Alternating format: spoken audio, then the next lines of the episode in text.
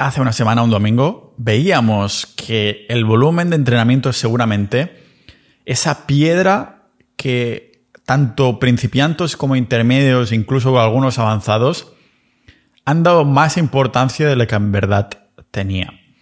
Yo incluido, y de hecho estoy experimentando con esto y sabéis que este podcast documento tanto conclusiones finales a las que he llegado yo personalmente, que no tienen que ser las vuestras, pero con un poco de suerte os pondrá una semilla para quizás indagar más en esto a nivel personal, como, aparte de las conclusiones, también la teoría que recopilo para seguir una experimentación y después llegar a una conclusión. Y esto es lo que estoy haciendo actualmente, capando de la manera más literal, más extremista el volumen y después empezando a buscar ya más balance intentando incrementar un poco. Pero estoy muy sorprendido en Ninjas del Área. Estoy muy sorprendido de lo bien que me ha ido recortar como en un 90% el volumen de entrenamiento tal y como os comentaba exactamente la semana pasada en ese episodio 415.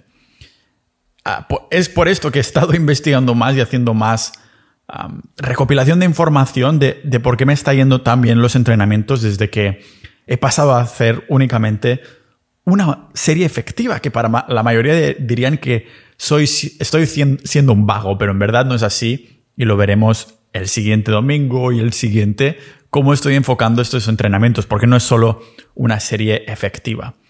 El domingo pasado echábamos uno o dos pasos hacia adelante y ahora toca que los echemos atrás para hacer perspectiva de pájaro, el zoom out. Hablábamos del volumen de entrenamiento pero no es el único factor de esta llamada periodización. Y es algo que he empezado a indagar desde que hace unos meses visité a mis padres y tengo ahí un disco duro en el que documento mi progreso en el gimnasio, porque empecé a entrenar como en 2009, aunque no he estado entrenando de forma intermitente, sino pues estaría un poquito más mazado. Si he estado ahí de mochilero por Australia, Nueva Zelanda durante meses, pues lógicamente sí, me hacía algunas flexiones, pero perdí toda la ganancia muscular que podía tener. Además, he estado experimentando con un montón de, métodos y como buen ectomorfo que soy, cuesta muchísimo ganar masa. Pero por esto, cuando un método funciona, lo veo mucho más claramente, porque como me gusta, no me gusta, me, me cuesta, por eso no me gusta, ganar masa, entonces se ve muy claramente que me funciona a nivel personal y que no. Y aquí sí que entra un factor de individualización, porque algunas personas Dicen, ya, ¿cómo puedes criticar el veganismo si algunas personas le funcionan y una no? A ver, no, eso no, no funciona así. Todos necesitamos oxígeno para respirar. Es verdad que una persona respira a distintos ratios, inspira y expira más por minuto y otras personas no, pero todos necesitamos oxígeno del mismo modo que todos necesitamos micronutrientes que el veganismo no te dará. Otra cosa distinta es en el entrenamiento, que estamos exactamente igual. No todos tendremos el mismo estímulo, necesitaremos el mismo estímulo para crecer en hipertrofia, en ganancia de masa muscular o en fuerza. Y además la ciencia no sabe exactamente qué, qué es, o sea, sí sabe los factores, pero no saben qué porcentaje y, este, y estos rangos. Además hay mucha individualización en cuanto al entrenamiento, el ganar, el ganar masa muscular y demás. Pero sí que aunque pueda haber un 20% de personas que son súper reactivas al volumen, y, solo con caminar delante del gimnasio ya se ponen mazados y si hacen una serie es mejor que cero, dos es mejor que una y así, como más hacen mejor. Pero para la mayoría de mortales sí que estoy viendo que hay una pandemia del volumen y creo que viene dada de todas estas últimas décadas en las que vemos culturistas, atletas, o sea, outliers olímpicos que entrenan un montón de volumen, ocho horas diarias, tres horas, dos horas al día, lo que sea. Y eso se traduce a que los naturales, las personas de a pie, pensemos que tenemos que entrenar así. Es igual que con la fibra alimentaria. Si digo que podemos ir al váter sin fibra alimentaria mientras tengas los buenos ratios de, de movilidad en cuanto a minerales, de magnesio, de potasio, podrás ir al baño igualmente. No es algo que tengas que mirar la teoría o escucharme a mí y llegar a una conclusión propia y ya está, sino que es algo que se puede experimentar en dos, tres días. Es muy fácil. Te metes un porrón de fibra alimentaria y ya te garantizo que terminarás con un tapón en el culo. A pesar de que te digan que como más fibra mejor para ir al baño, y eso no funciona así. Entonces, Con el entrenamiento es más de lo mismo. Si digo que he estado experimentando, estoy experimentando con hacer el mínimo de series posibles para obtener el máximo resultado en el menor tiempo posible. Es algo que no solo podemos ver estudios de evidencia y ya está, con lógicamente evidencia que dará soporte a la opinión contraria, eso siempre sucede, sino que es algo que se puede experimentar en cuestión de una semana. Ya ves cómo evolucionas de un entrenamiento a otro. Si llegar al fallo, hacer una serie, hacer 3 a 3, 5, te ha ido bien o te ha ido peor. Si has recuperado más o has recuperado menos. Y esto es lo que quiero indagar en el podcast, esa experimentación, ¿no? Termino con episodios que son conclusiones de las conclusiones a las que he llegado yo y otros como el de hoy en el que esta es la experimentación en la que estoy viviendo y a ver a qué conclusión llegaremos, pero esto es la información que tenemos ahora y por esto he decidido seguir esa experimentación. Precisamente por esto, porque el otro día estaba, cuando digo otro día es hace meses, visitando a mis padres, visité también ese disco duro que tengo donde documento el progreso desde 2009, 2009 con esos, esos progresos intermitentes de ir al gimnasio, de ir al gimnasio, y dije, coño, el año pasado, del momento de grabar esto, tenía más músculos que ahora. ¿Qué estaba haciendo? Lo bueno de ser un fanático de documentar, por esto existe este podcast, de apuntármelo todo y documentarlo todo bien, es que, claro, pude ver rápidamente qué entrenamiento estaba siguiendo. La dieta ya la sé porque era carnívora igual que ahora. Y, y, claro, pude ver, asociar las fotos que me estaba haciendo con el entrenamiento de esa época, esos meses, los meses anteriores, y me quedé sorprendido de lo que vi algo que va en contra de, del entrenamiento para ganar masa muscular. La evidencia nos dice que a más volumen de entrenamiento, más volumen muscular, por lo tanto, más hipertrofia. Pero según mis registros, había estado haciendo mucha menos cantidad de ejercicios y de series. De hecho, el trabajo efectivo era súper minimalista porque me estaba sacando una sola serie efectiva por cuatro o cinco ejercicios y además estaba yendo cada día al gimnasio. Es decir, estaba entrenando con menos volumen, o sea, menos cantidad de repeticiones, series y ejercicios. Está entrenando con más frecuencias, que es la vez que voy al gimnasio, y en ese caso estaba yendo cada día, pero como estaba haciendo menos volumen, iba mucho menos rato. Y además estaba entrenando con más intensidad, claro, estaba entrenando más duro y cerca del fallo, porque como solo tenía que hacer una serie efectiva por ejercicio, podía dedicar toda mi concentración, no tenía que ir pensando, no, después tengo que hacer otra, tengo que ir descansado, si no me voy a sacar cinco repeticiones menos. Resulta que estos tres son los pilares de la periodización. La semana pasada hablábamos de volumen, pero el volumen, la frecuencia y la intensidad forman un triángulo que es la periodización, que no es otra cosa que la manera en cómo organizamos las sesiones de entrenamiento. Fijaros que los entrenadores de gimnasios comerciales hacen rutinas de ejercicios para los clientes, centrándose en reventar directamente el, músculo. Es lo que llamamos volumen, hacer muchos ejercicios, series, repeticiones. Pero no se centran tanto, digamos, en, las series y repeticiones en sí para hipertrofiar, sino que se olvidan completamente también de, de este triángulo que llamamos periodización, que son el volumen, la frecuencia y la intensidad. Cuando empezamos estamos en el medio.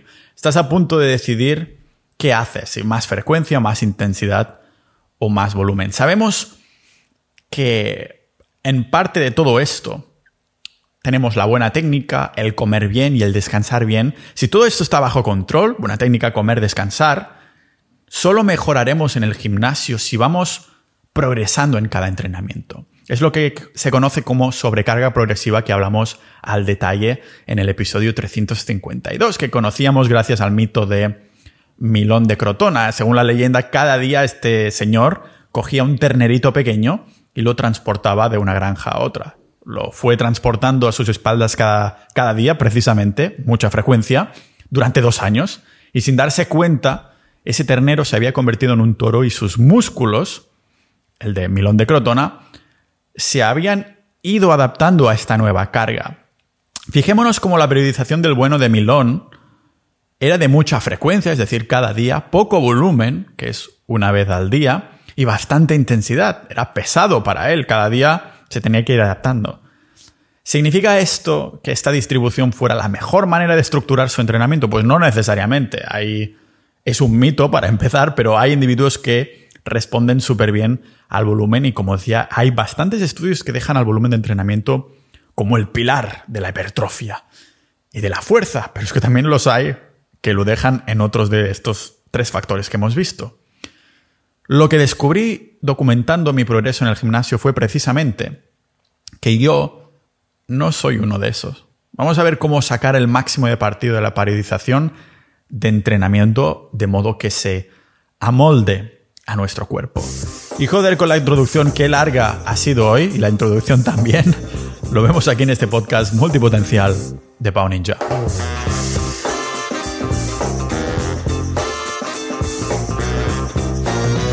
¿Te imaginas un sitio en el que pudieras debatir a ponerte mazado, hacerte más rico, mejores inversiones, conspiraciones, cómo adelantarte a lo que está sucediendo en el mundo? Pues eso es lo que es Sociedad Ninja. Y no solo esto, sino que estás dando soporte a este podcast, a todas las horas que me paso para llegar a conclusiones, experimentar, documentarlo, compartirlo con vosotros. Yendo a sociedad.ninja por menos de lo que cuesta tu membresía al mes. De hecho, me cuesta igual que la membresía de gimnasio en Estonia, que es baratísima. Solo por esto ya entras en nuestra comunidad de más de 700 ninjas de la vida que nos consideramos multipotenciales. El multipotencial es el aprendiz de todo maestro de nada. El multipotencial es el que quiere ser polímata como Leonardo da Vinci. Por esto el logo de Pau Ninja es un hombre de Vitruvio.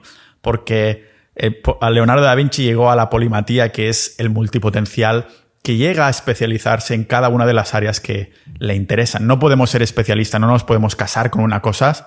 Somos los poliamorosos de los intereses de lo que queremos aprender. Así que únate a sociedad.ninja y tenemos canales de fitness, de negocios, de dinero, absolutamente un montón de cosas.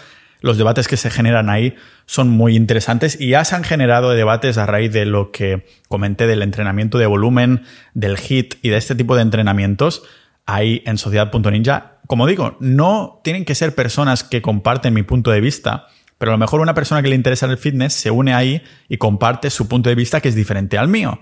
Y ahí por eso se generan muchas semillitas de lo que te puede interesar y de aprender más. Así que ya sabes, sociedad.ninja vamos a convertirnos todos en unos dioses griegos. Colgamos ahí vídeos, fotos de nuestros progresos haciendo el pino, front lever, eh, sentadillas, Mm, progresos de cuerpo si quieres también, o sea que sociedad.ninja.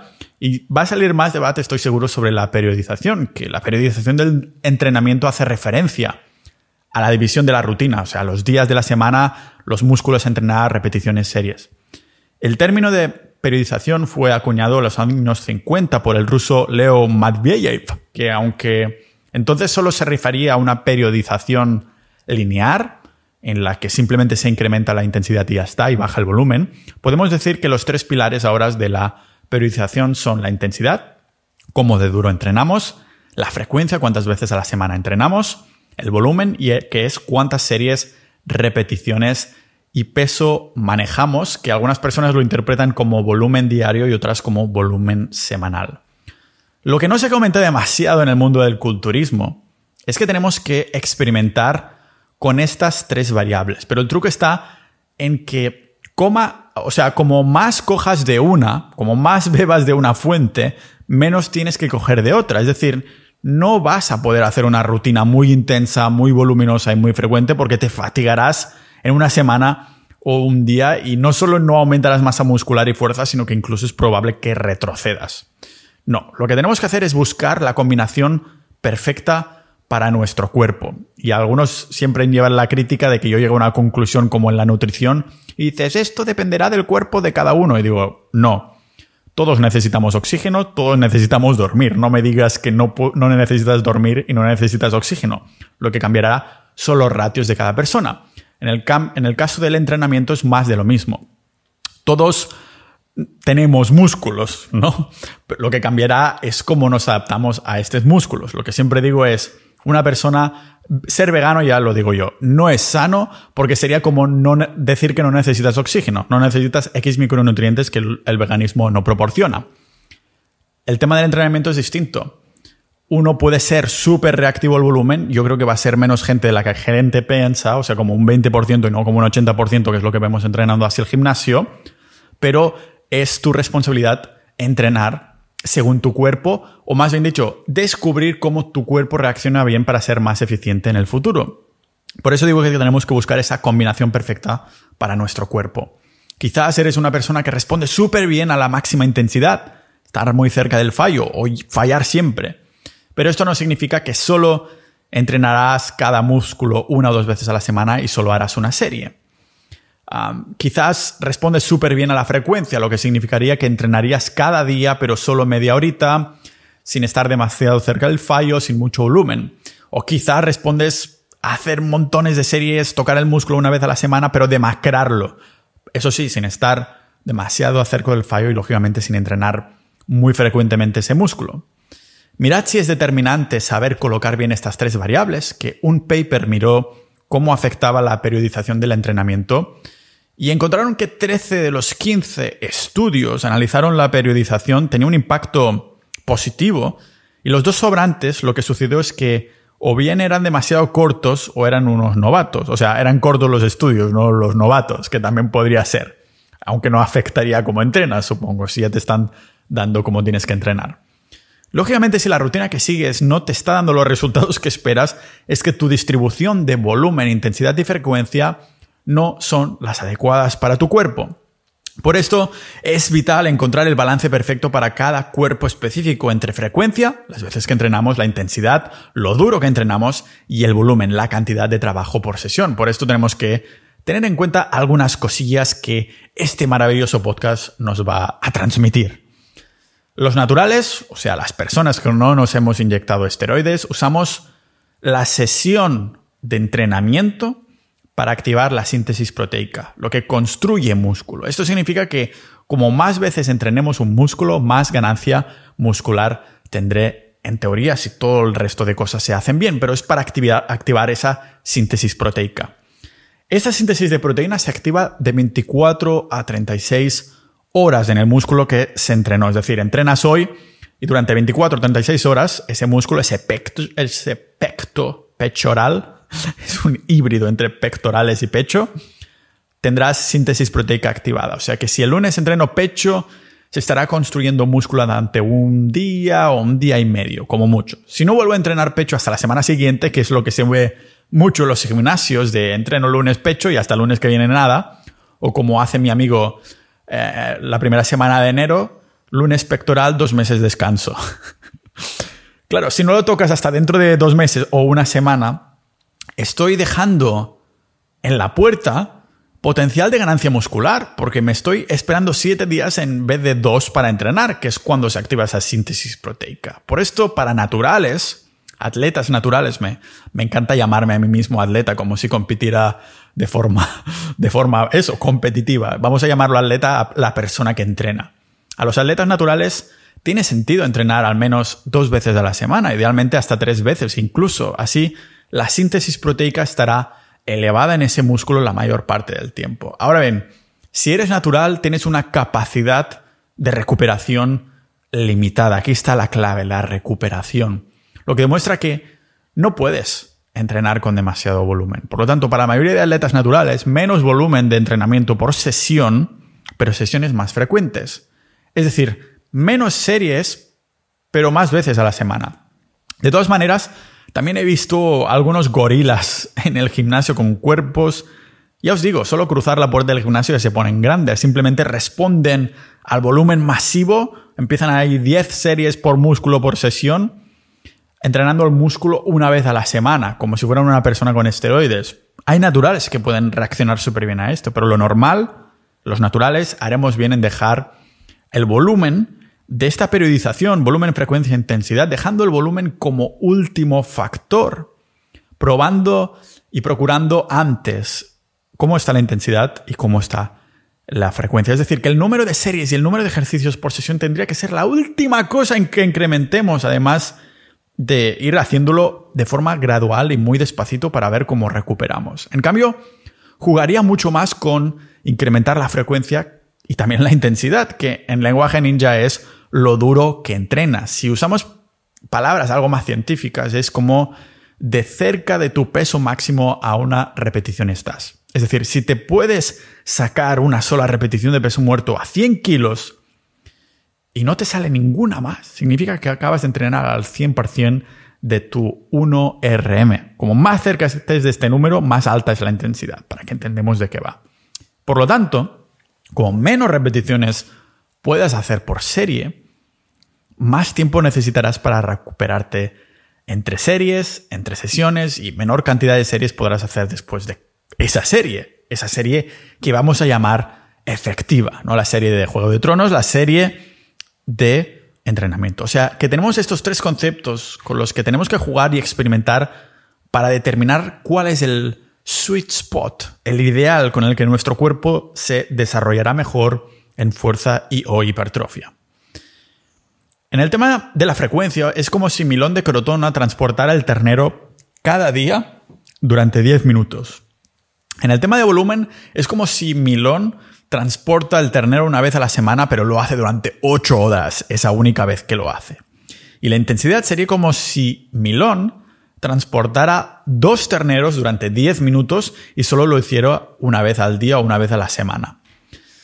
La ideal es empezar a repartir esto hasta encontrar el ratio perfecto, la cantidad correcta de cada variable. Quizás eres una persona que se desarrolla genial con mucha intensidad, con mucho volumen, mucha frecuencia, exclusivamente y los otros dos factores los tienes que dejar aparcados. Hay rutinas para cada uno de estos casos. El problema es que muchos no tenemos la paciencia de probar cada uno para ver cómo reaccionamos mejor nuestro cuerpo. Y sinceramente, no había yo tenido la paciencia hasta ahora hasta que lo recorté tanto de, bote pronto porque me sentía extra fatigado, que no avanzaba como tenía y dicho, coño, qué bien respondo a más frecuencia e intensidad.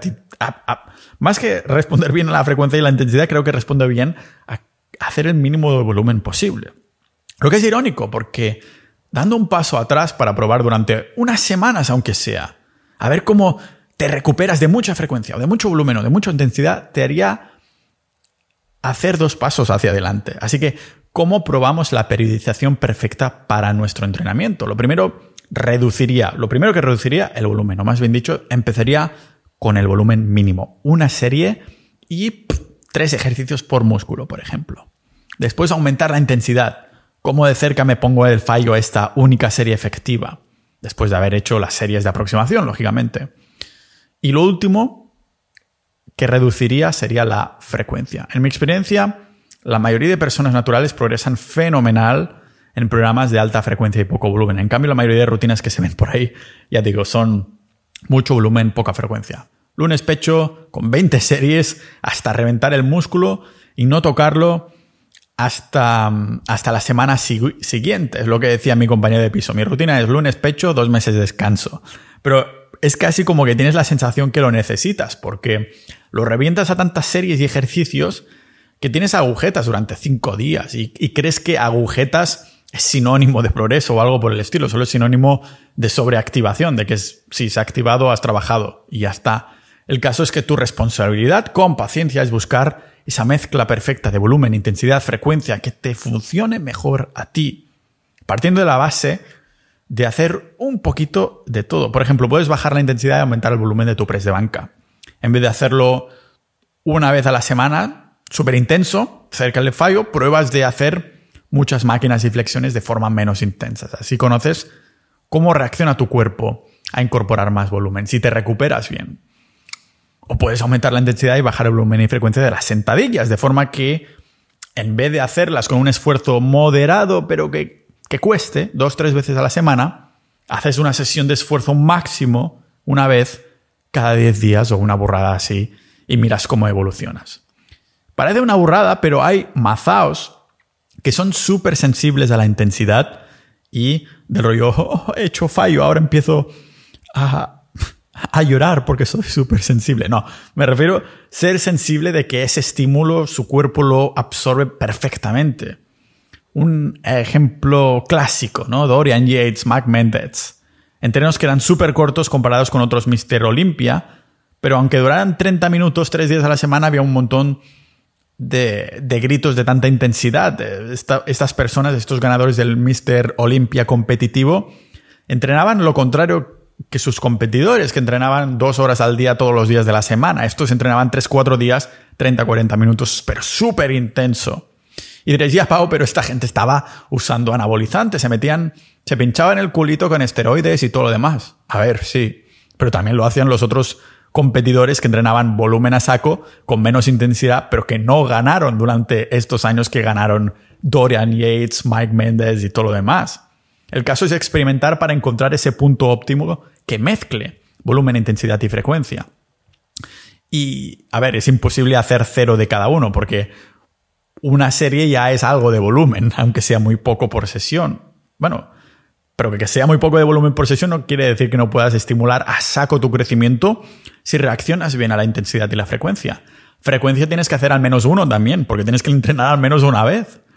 Si haces frecuencia cero, significa que no entrenas. Y la intensidad también tendrás que hacer al menos algo, porque aunque levantes una pesa que sea súper liviana para ti, significará que tu intensidad es súper baja, pero existe. ¿Y cómo sabrás que lo has encontrado, ese punto óptimo, el sweet spot? Pues, bueno, yo creo que es como cuando encuentras la pareja romántica ideal. Sabes que la has encontrado porque progresáis juntos. si vas progresando en un ejercicio semana tras semana, poniendo un poquito más de peso o poner alguna repetición más, estás en el camino correcto si estás progresando bien. Y hay ejemplos de, de esta periodización que son muy claros, ¿no? Puedes, os voy a dejar las notas del episodio algunos ejemplos de volumen alto, frecuencia alta. Y, por ejemplo, en el caso del volumen alto, con menos intensidad y algo de frecuencia, es como si Milón levantaría el ternero cuatro horas cada día, varias veces a la semana, pero lo haría con la ayuda de otra persona, ¿no?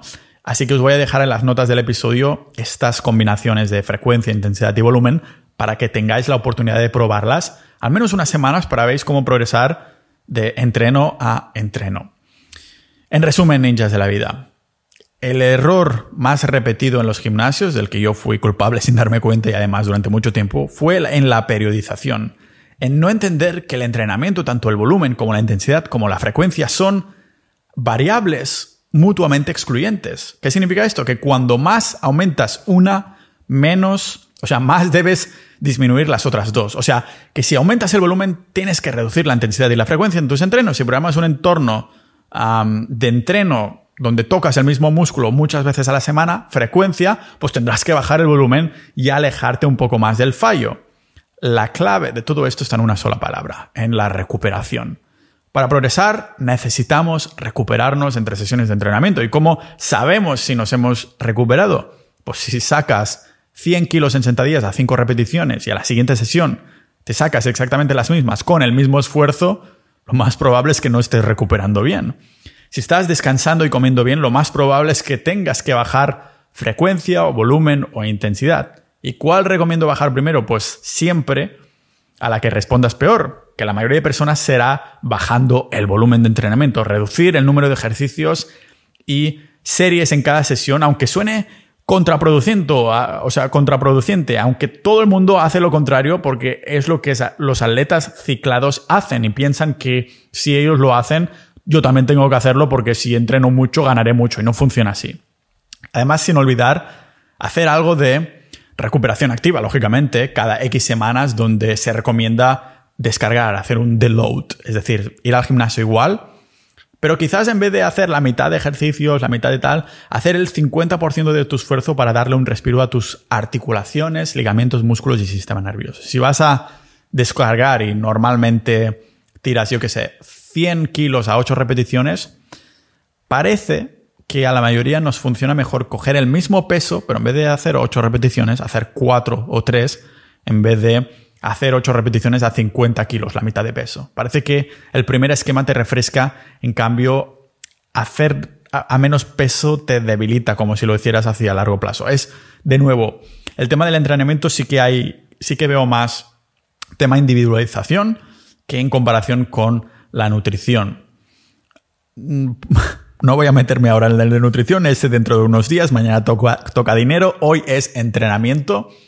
Pero si crees que estás estancado en el gimnasio, parece contraintuitivo que te diga, prueba de hacer la mitad de series o incluso menos. Prueba de hacer una sola serie de cada ejercicio, menos ejercicios, y hacer esa serie súper perfecta de técnica, toda tu concentración así, sin preocuparte que después no tendrás que hacer más series, y hacerlo muy cerca del fallo. ¿Vais? yo creo que flipar. Es por esto que he decidido tirar por esta. Por este, por este camino. El siguiente domingo vamos a hablar de entrenamiento de fuerza versus entrenamiento de ponerse grande, pero no es lo único que tenía que decir sobre volumen. Tocará empezar a hablar sobre la intensidad, sobre llegar al fallo y episodios específicos sobre esto. Se me terminan las semanas de este reto de noviembre de doblar mi contenido, pero a lo mejor me motivo y digo, ¿sabes qué? Domingo, domingo de deporte, de fitness, de, de mejora de deporte, me motivo y lo voy también a sacar cada domingo en diciembre, voy a hacer como noviembre. A lo mejor con un FAP por el medio, pero sacando igual la misma cantidad de episodios doblados, porque estoy ahí, hostia, cuando llevas una buena bola de nieve, digo, pues a esto voy. Hoy me toca hacer más récords en mis entrenamientos, no sé si es que tocado la combinación perfecta de frecuencia e intensidad descartando casi totalmente el volumen, o si es simplemente porque es una novedad en mi cuerpo y mi cuerpo tenía ganas de de tener la capacidad de recuperarse tan rápido porque le estaba metiendo demasiada tralla de volumen. Es increíble. Hago una serie al fallo y una única serie efectiva en ese ejercicio y la siguiente entreno, que es al cabo de pocos días, me sale una o dos series, a series, a repeticiones extras como si, como si nada. Vamos a ver qué, qué sucede y lo iré reportando aquí en este podcast multipotencial de Pau Ninja.